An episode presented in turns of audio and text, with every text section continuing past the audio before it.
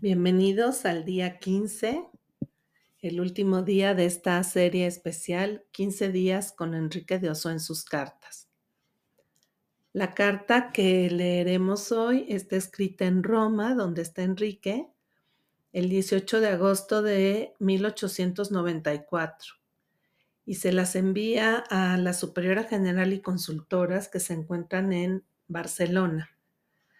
Em, aunque solo toca el pleito en un párrafo, porque de hecho a eso fue a Roma y sigue con esta situación, vale la pena al escucharla con calma conocer más a Enrique. Nos habla de cómo es él y además pues es un breve tiempo antes de que él muriera, como un año y medio antes. Entonces eh, vamos a escuchar esta carta. Roma, 18 de agosto de 1894. Viva Jesús y su Teresa en sus hijas, Superiora General y Consultoras, San Gervasio, Barcelona. No sé por qué no he recibido en toda la semana ninguna carta más que las que son para el Padre Santo y Cardenal Rampolla, que están bien, pero nada más. ¿Qué enredo se descubre en mi negocio? Da miedo verlos. Cuanto más se escarba, más basura se encuentra, porque se ve que se han hecho o por ignorancia o malicia cosas graves con la ocultación de documentos.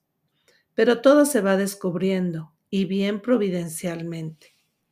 Confío en que pronto se acabe, a lo menos por ahora, dejando atado al furioso.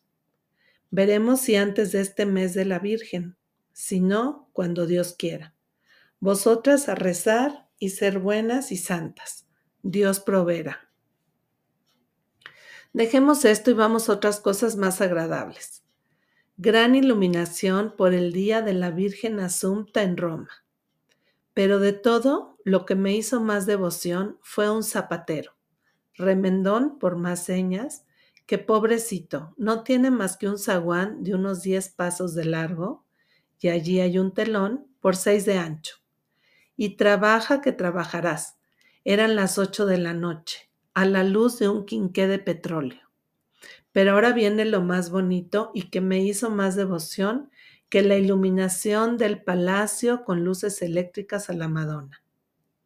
Fuera, a la puerta, sobre el dintel de la puerta, que tendría escasamente seis palmos de alta por cuatro de ancha, había colocado un farolito de papel de colores, muy bonito y airoso, en un grueso clavo, en obsequio de la Madonna.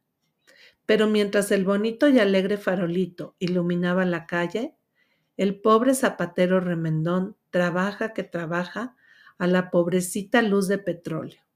Me hizo una devoción. Buen zapatero.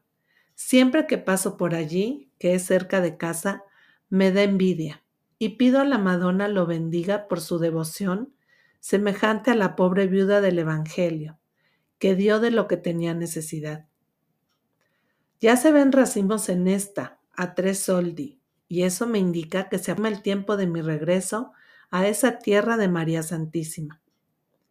Más cosas os diría de las fiestas y sermones, sobre todo de las visitas por la tarde a la caída del sol al Coliseo, donde voy haciendo algún rato del día que puedo los apuntes de pedagogía racional y cristiana para las hermanas maestras, en especial de párvulos, a quienes estimo tanto porque Jesús los estima mucho. Confío saldrá una cosa bonita. Yo estoy satisfecho, porque han de ser de algún provecho para las almas.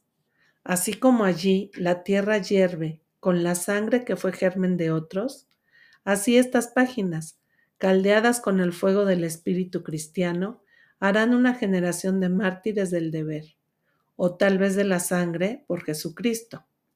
Ya envié algunas páginas, ahora tengo muchas más. Jesús y su Teresa bendigan este librito para que dé tanto fruto como les pido por intercesión de los santos mártires de esta santa ciudad. Adiós, hijas mías en Jesús y su Teresa os bendice de corazón y desea veros pronto y veros reglas vivas, vuestro padre y capellán, Enrique de Oso, presbítero. Hasta aquí la carta. De hecho, Enrique de Oso no regresó a España hasta octubre. Llegó al noviciado de Jesús el 14 y celebró la fiesta de Santa Teresa, y el 17 ya escribía desde Tarragona. Los dos asuntos que le habían llevado a Roma quedaban encausados, pero sin resolver del todo. Después de su muerte, dos de sus amigos, los cardenales Salvador Casañas y Antonio María Cascajares, dieron la cara por él, estando en Roma para recibir el capelo cardenalicio. El primero de julio de 1896 entregaron en la Sagrada Congregación un documento en defensa de don Enrique de Oso y de la causa por él defendida. Pero desapareció esta instancia y toda la documentación que había vuelto a presentar Enrique en 1894. Cuando se dio la última sentencia, el 26 de marzo de 1897, los jueces no tuvieron esta información. Providencialmente, el año 1967, el carmelita Tomás Álvarez dio con el dossier completo en los archivos vaticanos y ya no hubo dificultades para proclamar ante toda la Iglesia que Enrique de Oso es santo. Pues hemos llegado al final de esta serie especial que hemos querido ofrecer desde el CIEST, el Centro de Integración y Espiritualidad Teresiana, como un homenaje a nuestro padre fundador, San Enrique de Osoy Cervelló. Deseamos que el escuchar estas 15 cartas en diferentes etapas de la vida de Enrique de Oso nos hayan permitido conocerlo un poco más, aprender de él, descubrir su vocación, su celo apostólico, su gran amor por Jesús y que todo eso nosotros podamos hoy actualizarlo y vivirlo para poder decir como Él que también nosotros vamos ser siempre de Jesús, sus misioneros de paz y de amor. Felices vísperas y que la fiesta de mañana en honor a Enrique de Oso tenga hondura y tenga de fondo a este hombre que lo hizo todo por Jesús.